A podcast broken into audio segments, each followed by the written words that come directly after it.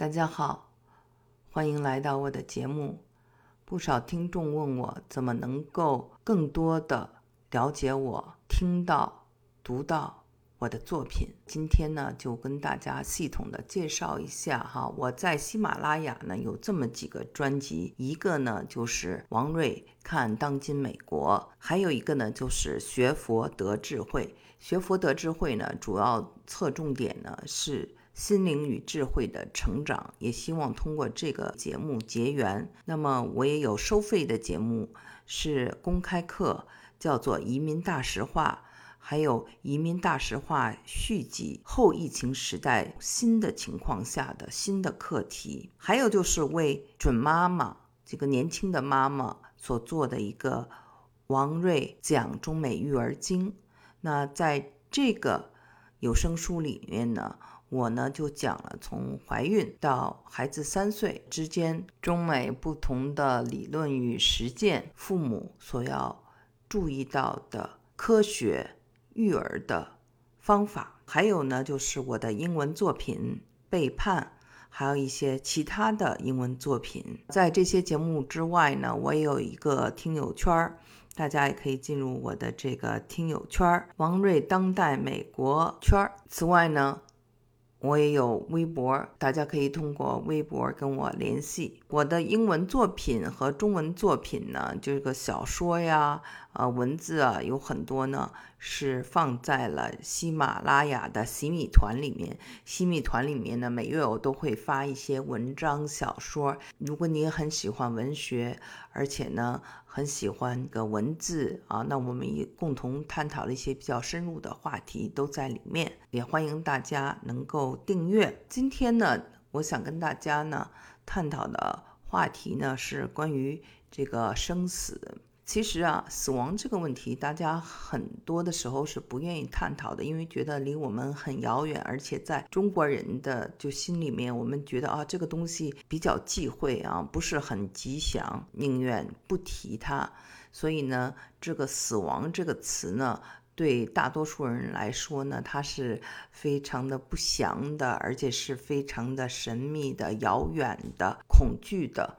因为未知，所以恐惧。但是呢，因为呢，现在的社会，不管是美国还是中国，都进入了老龄化社会。不管是什么人呢，六零后、七零后、八零后，甚至是九零后啊，大家都会遇到说自己的亲人变老啊。那有一天呢，我们还要面对死亡这个问题。所以，我想今天就来跟大家讨论，这是一个每个人都无法逃避的话题。不管你是富有还是贫穷，你是名人还是普通人，你都要面对死亡。从佛教来讲啊，其实呢，在这个生死方面是特别的呃有见解的。我们知道释迦牟尼他本来是一个王子，就是因为呢骑着这个。啊，马车离开了王宫啊，看到他所在的城市所发生着的生老病死以后呢，他回到了王宫，就决定离开这里去悟。其实不光是佛教，很多宗教他们都是之所以比这个哲学不一样，而是叫做宗教，就是因为他们对生死有一套理论啊。有人说佛教。没有创世啊，那像基督教，它有讲创世啊，创世纪这个世界是怎么来的？上帝捏泥人儿，亚当夏娃伊甸园啊，这些故事，佛教讲的非常明白。他说一切都皆于缘，缘聚则生，缘散则灭。这个呢，一切都是缘起，这就是他的创世理论。那么死亡啊，如果你信了耶稣。你就会上天堂。如果你不相信耶稣，你就会入地狱。那么你呢？信了耶稣，你就会改正、会救赎。那么即使你犯了错误，也会进天堂。啊，但是呢，嗯，在佛教呢，死亡呢被看作是一种轮回。其实呢，不仅仅是佛教有这样的看法。印度教还有伊朗最早的拜火教都是相信轮回的。死亡去世在佛教中叫做往生。为什么叫做往生呢？因为他就觉得，在佛教的概念里，死亡就像脱件一去旧的衣服，要换上一件新的衣服，一点儿也不可怕。归西，西去，这个西方是一个净土，是一个极乐世界。呃，顺便再。加一句啊，这个西也很有意思，在这个我们的老祖宗的文化里，东升西降啊，那就是东面呢太阳升起，呃，那么呢从五行讲，东边呢是属木，是生发的；西面呢它是金，属金，金呢代表着节制、收敛。金克木，所以呢，它有这个生发的反面啊。夕阳落下去了，这边呢，西呢也是生命的这个完结了，所以都有这个意思。甚甚至啊，这个金属金所代表的颜色是白色，其实是我们中华文明里丧服的颜色，所以这一切呢都是有关联的。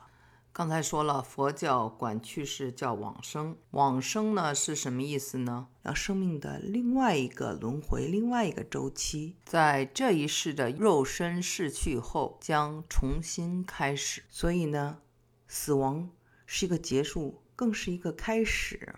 有人说，觉得佛教是很悲观的、很消极的，这个呢，恰恰是曲解了佛教。其实佛教呢。就是让你对生老病死看开，大自然的规律我们无法改变，所以呢不能够纠结于执着，因为无常就是这个世界的规律，impermanence，没有事情是永恒的，所以呢要接受，坦然的接受，因为你你哭啊，你伤悲啊，你伤情啊，改变不了。这个大自然的规律，所以要坦然的接受，就会少很多的恐惧和悲伤。其实恐惧这个感情比悲伤更加的消极，对人更加的有伤害。但是呢，贪生怕死、贪恋生呢，是人的特性了。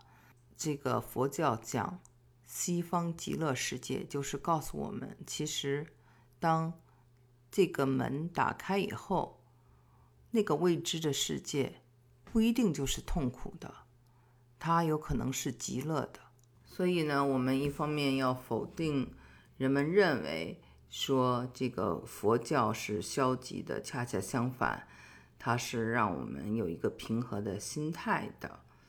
再一个呢，佛教呢，因为对这个生死跟其他的宗教比起来，是特别的有研究，因为它就是因为思考生老病死这样的问题才产生的这样的一个宗教，对吗？佛陀想悟道，悟什么道呢？怎么去解脱？解脱什么呢？解脱这种生死轮回的痛苦、生离死别的痛苦、生老病死的痛苦。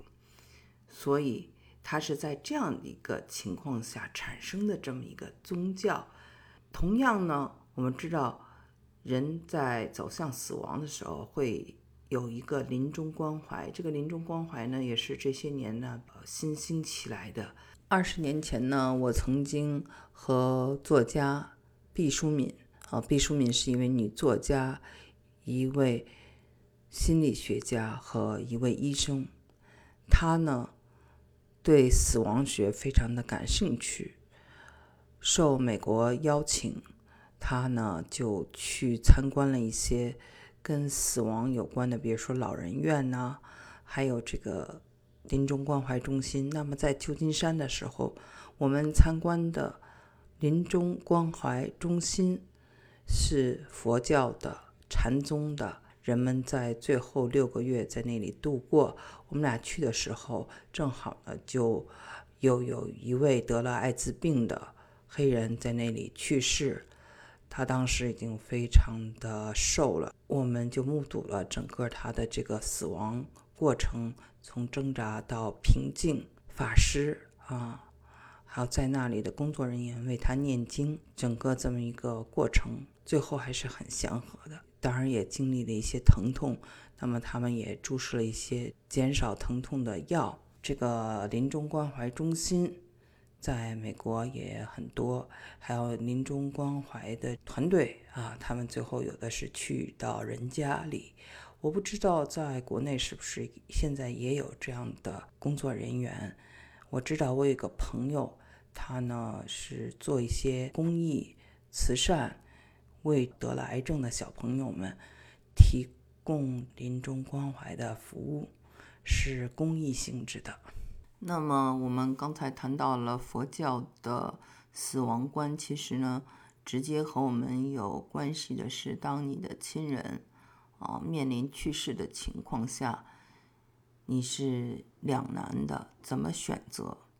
其实对医生来说也是很难的。有一位专门从事临终关怀的医生，看到了很多死亡。他说：“对我们来说，最后呢，这是一个哲学问题，是一个宗教问题。摆在面前有两条路，一种呢就是竭尽全力去抢救，让这个生命延长；第二呢，就觉得呃这样没有质量的生命延长呢，只是为了安慰活着的人。”其实那个病人他非常的难受，如果他还清醒的话，自己的选择可能是不如早点离去，就此离去。到底应该是尽全力去抢救，还是说该放手就放手呢？大家听到这个节目也可以留言分享你们的观点。好，这期的节目就做到这里。